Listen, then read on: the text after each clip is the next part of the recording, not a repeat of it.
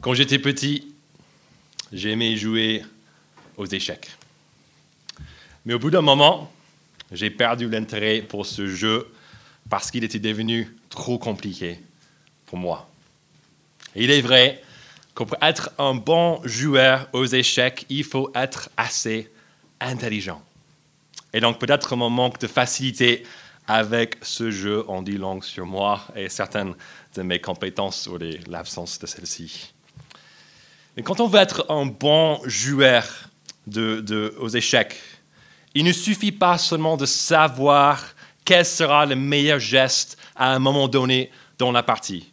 Il ne faut pas seulement savoir comment est-ce que chaque pièce se déplace. Non, il faut pouvoir se projeter. Et ça, c'est pourquoi c'est difficile. Et les bons joueurs sont ceux qui peuvent garder même plusieurs stratégies possibles en tête à la fois. Et ce qui rend les échecs encore plus compliqués, c'est qu'on n'est pas le seul joueur. Il y a quelqu'un en face. Et l'adversaire, lui, il réfléchit aussi à plein de stratégies, à tous les moyens possibles pour mater notre roi. Par conséquent, pour être un très bon joueur, il faut aussi pas seulement prévoir nos propres stratégies, mais prévoir aussi les stratégies de nos adversaires. Et pour être parmi les meilleurs, il faut leur tendre des pièges. Peut-être même en sacrifiant des pièces importantes. C'est compliqué tout ça, n'est-ce pas? Quand j'étais jeune, j'ai commencé à, comprendre tout ça. Mais en fait, je ne peux pas. Et c'est peut-être pour ça que les meilleurs joueurs sont appelés quoi? Des maîtres. Je ne sais pas si vous le saviez, mais dans notre texte d'aujourd'hui, nous allons rencontrer le plus grand de tous les maîtres, Dieu lui-même. Et même si la Bible ni l'histoire ne racontent une occasion où Dieu jouait aux échecs, je pense qu'après avoir étudié ce texte ensemble, on sera obligé de dire qu'il n'y a pas un meilleur stratège que lui. Et que même face à lui, les Russes, les superordinateurs n'ont pas la moindre chance. Surtout quand on considère que l'échiquier que Dieu utilise n'est pas un plateau de 64 cases, mais tout tout ce qui se passe, toute la création et même toute l'histoire. Et c'est dans Luc chapitre 22, on est vraiment privilégié ce matin, dans ces 23 premiers versets, que Dieu, en fait, il va mettre en place son geste décisif. C'est un tour qui va accomplir en une seule fois tous les fils conducteurs les plus importants de l'évangile de Luc et aussi de toute la Bible.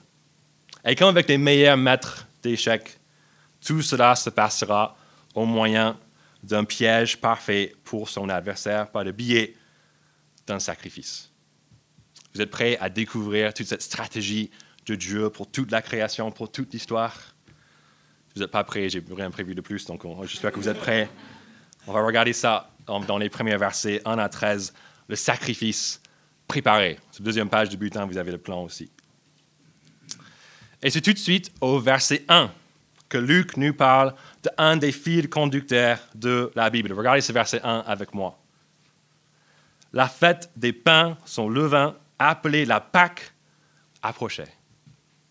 Ce mot Pâque apparaît en fait six fois dans ces 23 versets. Il est vraiment au centre de ce passage, mais il n'est pas seulement au centre de ce passage, il est au centre de toute la vie du peuple de Dieu. La Pâque marque le premier mois de leur calendrier et c'est le moment de salut par excellence pour le peuple. Comment ça? C'est dans le verset 7. Regardez le verset 7. Luc nous dit que lors de cette fête, il faut qu'on sacrifie l'agneau pascal. Ou littéralement, il faut qu'on sacrifie la Pâque. Ce mot Pâque parle de la fête, mais aussi de ce qui est au centre. Et ce ne sont pas des cloches ni un lapin, mais un agneau, un agneau même offert en sacrifice. Et l'origine de, cette fête et de ce sacrifice nous est présentée dans le deuxième livre de l'Ancien Testament, l'Exode. Et pour vous qui êtes à jour dans votre plan de lecture dans le Dieu qui se dévoile, vous êtes pleinement conscient de cet événement, n'est-ce pas? Parce que c'était avant-hier et même aujourd'hui qu'on était censé lire le chapitre 11 et 12 d'Exode qui nous raconte cette fête. Mais pour ceux d'entre nous qui ne sont pas à jour, Dieu vous voit.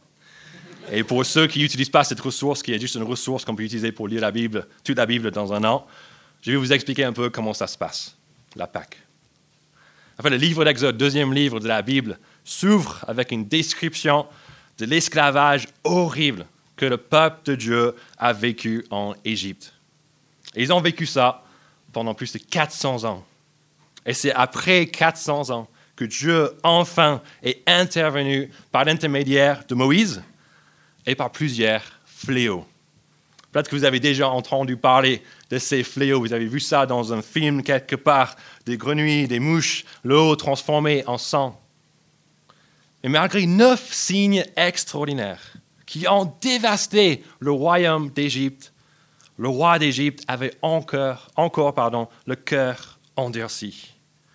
Alors Dieu lui annonce un dixième fléau, qui n'est pas vraiment un fléau, mais une venue. Et en fait, c'est la venue de Dieu lui-même. Il viendra juger l'Égypte en tuant tous les premiers-nés, parce que l'Égypte a torturé son premier-né, son peuple, pendant de longues années. On voit ici que le jugement de Dieu est juste. Et j'imagine que le peuple, c'était juste, ouais, c'est trop bien, Dieu, il va enfin intervenir, il va venir personnellement pour juger notre ennemi. C'est excellent.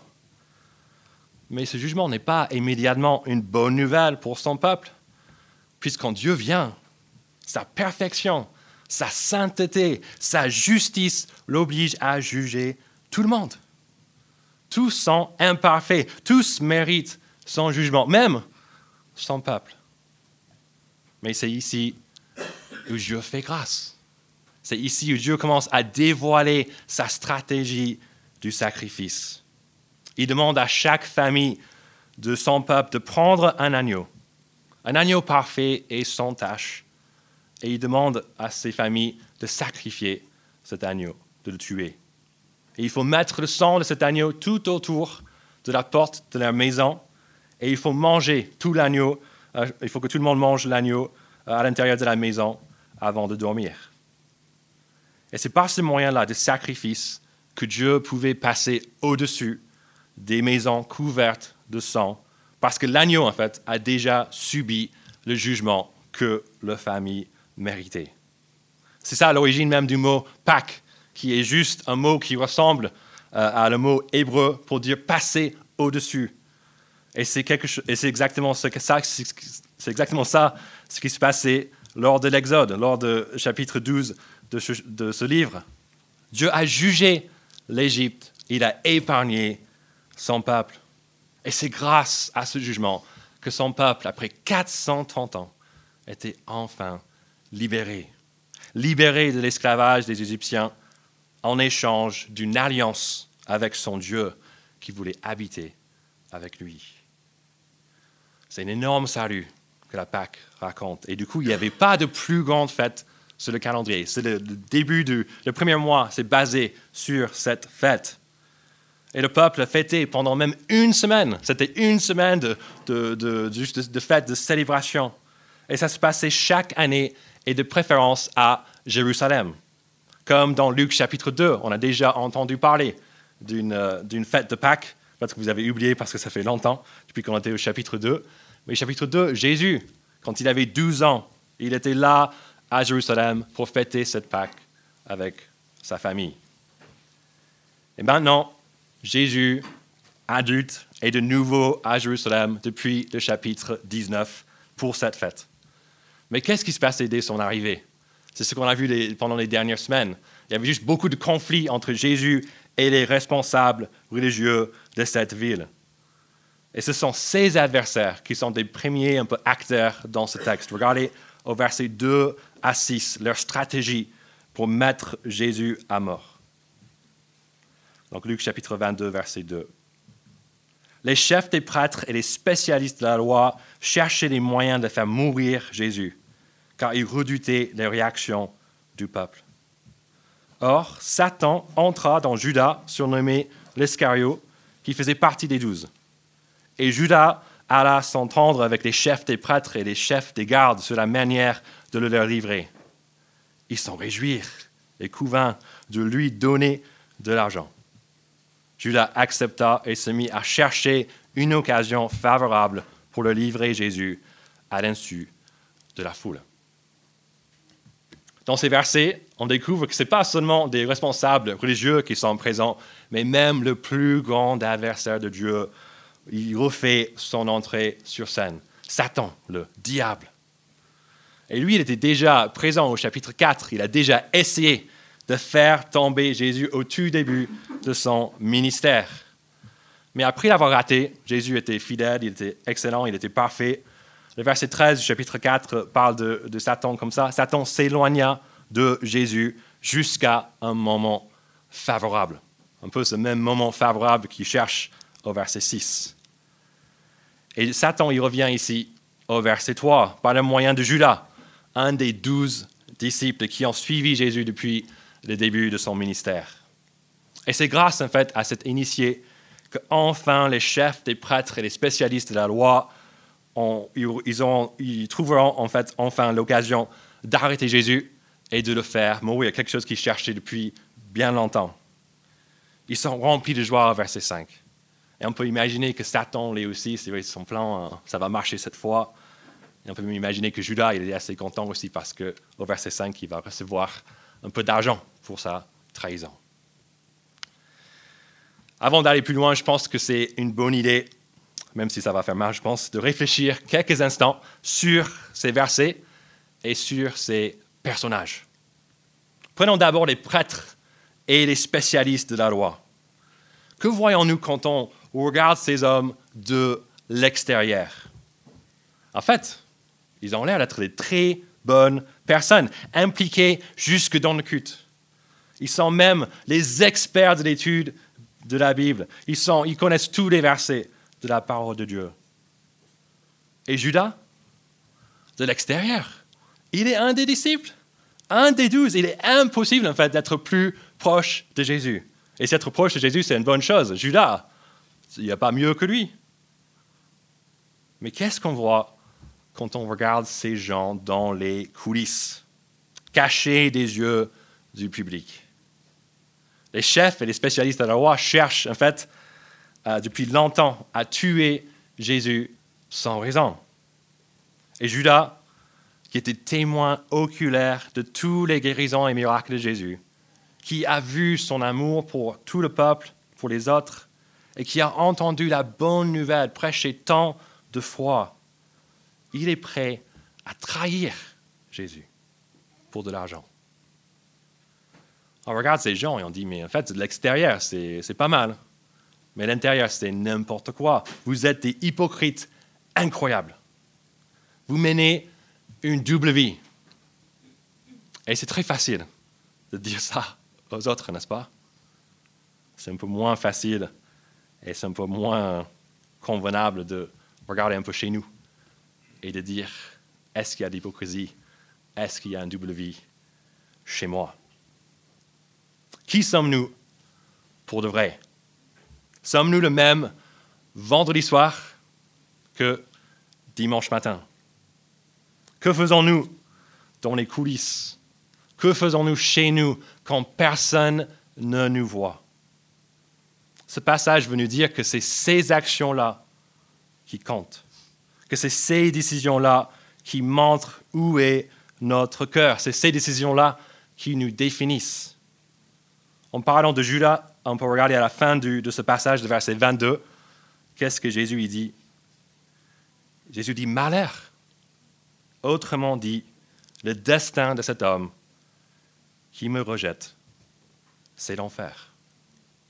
Un des douze disciples de Jésus ne profite pas de son salut.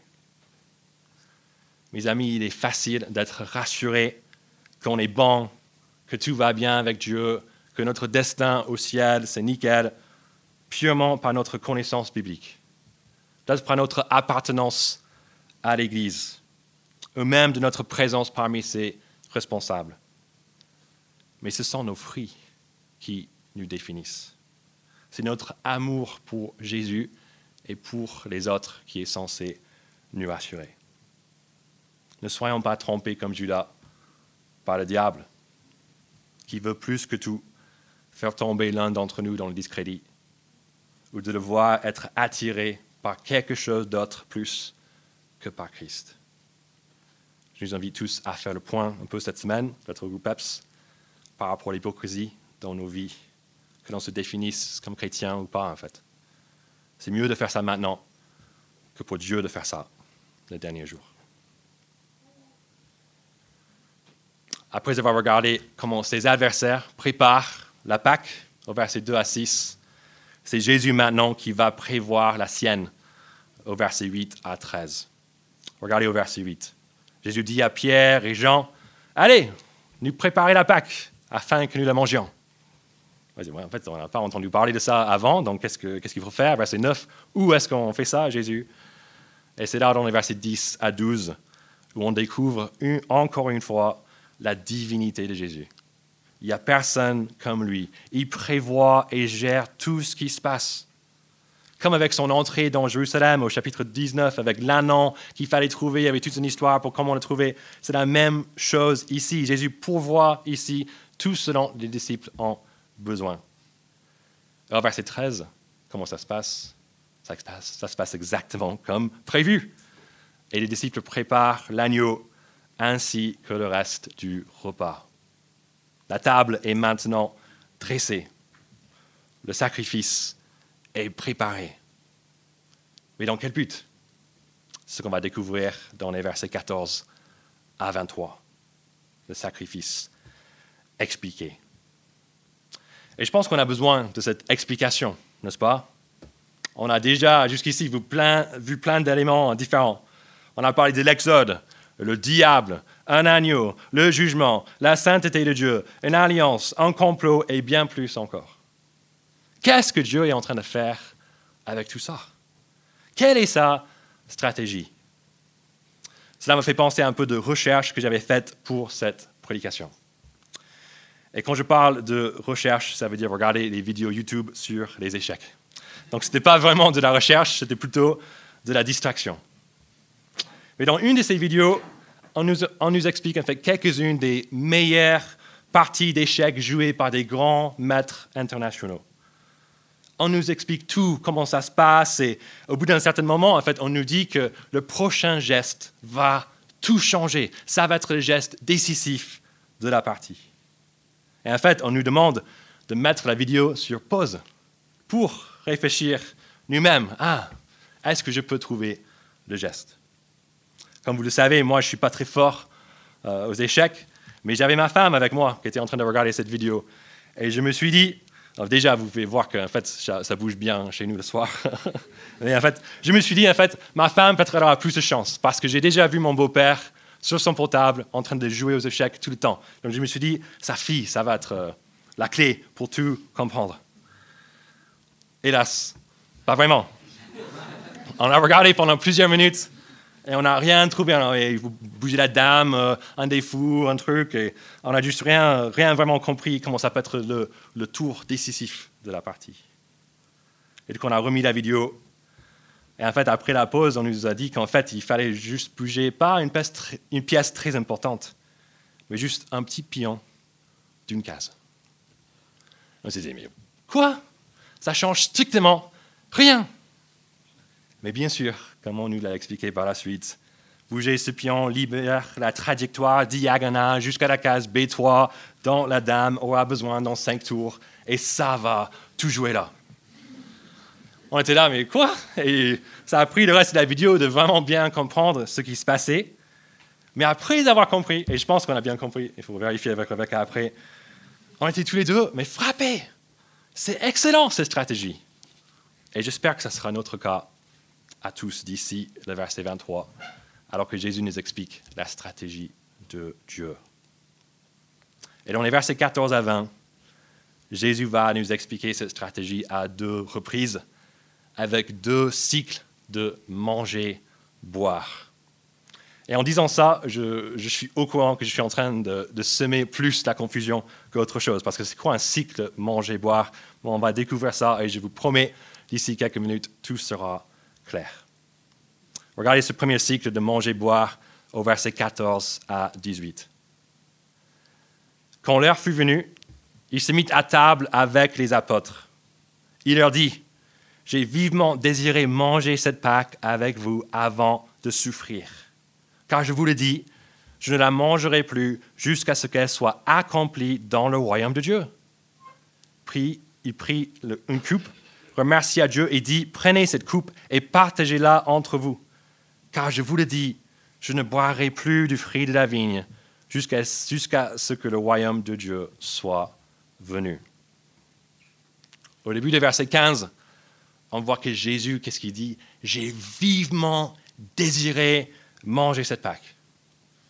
Et on se dit Jésus, mais, mais calme-toi, on mange ça tous les ans, on peut le manger l'année prochaine.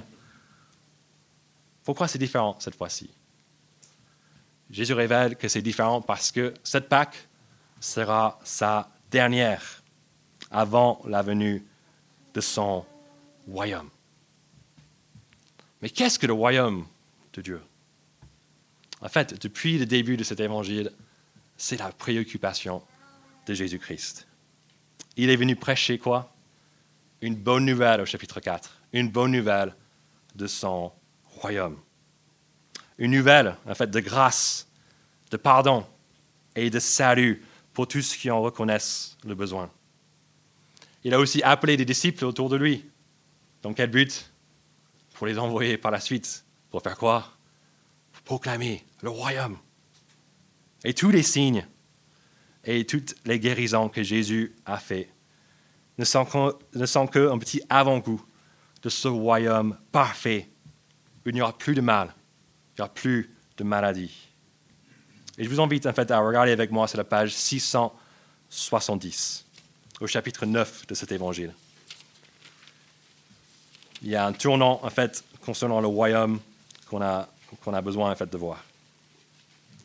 Donc, 670, Luc chapitre 9. Et dans la colonne de gauche, le petit chiffre 27, regardez ce qui se passe. Jésus parle et il dit, je vous le dis en vérité, quelques-uns de ceux qui sont ici ne mourront pas avant d'avoir vu le royaume de Dieu. On dit, oh la vache, on va voir ce royaume. Jésus a déjà parlé de ça, il a fait plein de guérisons, il a fait, il a fait allusion à ça. Mais qu'est-ce que, qu'est-ce que ce royaume? Qu'est-ce qui se passe par la suite, à partir du verset 28 On voit que c'est Pierre, Jean et Jacques que Jésus invite à monter sur une montagne avec lui. Et tout à, tout à coup, qu'est-ce qui se passe? Il est transformé. Et on ne comprend pas euh, exactement ce qui est en train de se passer, mais Jésus est en train de briller comme une sorte de lampe, comme, comme le soleil. Et il discute avec Moïse et Élie, deux prophètes de l'Ancien Testament qui, bien sûr, sont morts depuis plus de mille ans. À ce moment-là, ces trois disciples voient la vraie réalité du royaume de Dieu, qui n'est pas seulement chez les gens qui vivent sous le règne de Dieu ici et maintenant. Le vrai royaume, le royaume accompli est un endroit où les êtres humains deviennent immortels, où les êtres humains deviennent capables, en fait, de voir et même de rayonner eux-mêmes la gloire de Dieu. On appelle ça souvent, ce destin qu'on attend un petit peu, le ciel, le paradis, la vie éternelle. Mais pour Jésus, c'est le royaume. Et la semaine dernière, il a annoncé qui viendra un jour sur la terre pour établir ce royaume ici, cette réalité qui existe déjà devant Dieu au ciel. Mais comment est-ce qu'il va faire ça? Regardez le verset 31 de Luc chapitre 9. Jésus est en train de parler avec ces hommes. Il parlait de quoi en fait? Verset 31. Il parlait de son prochain départ qui allait s'accomplir à Jérusalem. C'est quoi ce départ? Dans l'original, le mot utilisé en grec, c'est exodos. Vous voyez que le, grec, c'est facile en fait. Exode. Il parlait d'un exode. Jésus dit qu'il va accomplir un nouvel exode à Jérusalem. C'est la raison pour laquelle, regardez le verset 51 dans notre colonne, lorsque approchaient les jours où il devait être enlevé du monde, Jésus prit la décision de se rendre à Jérusalem. Et c'est ce qu'on a vu du chapitre 9 jusqu'au chapitre 9 jusqu'au chapitre 19, ce chemin vers Jérusalem. Et enfin, il est là. Et si on revient sur la page 683, euh, du coup, Luc chapitre 22, qu'est-ce que nous voyons? Jésus parle d'un accomplissement de la Pâque, l'événement phare de l'Exode qui aura lieu dans son royaume au verset 16. Jésus sait qu'il sera bientôt enlevé de ce monde, qu'il va mourir. C'est sous-entendu dans tous ces versets. Et bien sûr, c'est fortement sous-entendu dans les versets 2 à 6 avec l'exécution organisée par ses adversaires. Mais sa mort à la croix, dont on a tous entendu parler, n'est pas pour Jésus un échec, ce n'est pas une victoire pour ses ennemis. C'est loin de là. Regardez de nouveau le début du verset 15. Jésus dit, j'ai vivement désiré manger cette Pâque avec vous avant de souffrir. Jésus va merveilleusement bien pour quelqu'un qui va mourir d'ici un jour, parce qu'il sait que l'Exode et la Pâque vont s'accomplir dans les prochaines heures. Le geste décisif de la grande stratégie de Dieu, mis en place depuis toujours, est tout près. Le royaume de Dieu est si proche, on peut presque le toucher. Mais comment est-ce que l'Exode et le Pâque, la Pâque s'accomplissent? Pourquoi est-ce que la mort de Jésus fait venir le royaume de Dieu Et comment pouvons-nous prendre part à cette nouvelle alliance, à ce, à ce salut? Jésus va nous expliquer tout ça dans le deuxième cycle de manger-boire dans les versets 19 à 20. Regardez. Ensuite, il prit du pain et après avoir remercié Dieu, il le rompit et le donna en disant, Ceci est mon corps qui est donné pour vous. Faites ceci en souvenir de moi. Après le souper, il prit de même la coupe et la leur donna en disant, Cette coupe est la nouvelle alliance en mon sang qui est versée pour vous. C'est ici, dans ces deux versets, que tous ces fils conducteurs de la Bible s'accomplissent. La Pâque, l'Exode, l'Alliance et le royaume de Dieu. Et on va voir les, quatre aspects. Commençons d'abord avec la Pâque. On se souvient que lors de la euh, première Pâque, le peuple avait besoin d'être protégé de quelqu'un, protégé de la venue de Dieu, parce que le peuple méritait son jugement. C'est le cas pour tous les êtres humains, y compris nous, que malgré nos meilleurs efforts, aucun d'entre nous n'a jamais vécu pour Dieu parfaitement, sauf Jésus. Comme les agneaux, Pascal, il est parfait et sans tache. Et c'est à la croix que, comme les agneaux, il meurt à la place de son peuple. Mais le sacrifice de Jésus est bien supérieur à celui des agneaux. Il ne permet pas seulement à Dieu de passer au-dessus de notre péché et de notre rébellion. Non, à la croix, Jésus a pris sur lui la colère de Dieu que notre rébellion mérite, que notre péché mérite. Et c'est grâce à lui que nous n'avons plus besoin de sacrifier des agneaux année après année. On a seulement besoin de Jésus, l'ultime agneau pascal. Il a payé une fois pour toutes. Et c'est une très bonne nouvelle pour nous qui essayons de vivre pour Dieu, pour nous qui espérons avoir fait assez de bonnes choses pour que quand on arrive devant Dieu, qu'est-ce qu'il va dire? Est-ce qu'on a fait assez de bon? Est-ce qu'on a, est qu'on a servi? Est-ce qu'on a donné assez? Est-ce qu'on a, est qu'on a vécu assez pour lui? Ou est-ce que nos, mauvaises œuvres vont, vont dépasser les bonnes? Et en fait, si on pense comme ça, je pense que à l'intérieur de nous, on a peut-être un petit sentiment qu'on n'arrivera jamais vraiment à l'auteur de ce que Dieu attend de nous. Et c'est chaud. Et c'est horrible. Mais si c'est notre cas, nous pouvons regarder la croix. Tout est déjà fait. prenons ce que Jésus nous offre gratuitement, le pain de son corps et le vin de son sang. Comme lors du premier exode, le sacrifice de l'ultime agneau pascal inaugure un nouvel exode.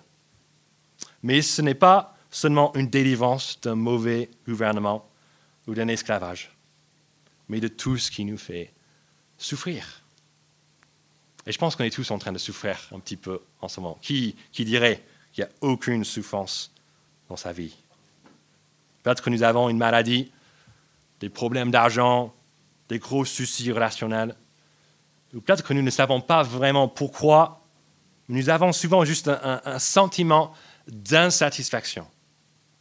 En fait, on est tellement habitué à ce sentiment et même à nos souffrances qu'on dit souvent, qu'est-ce qu'on dit? On dit, c'est la vie.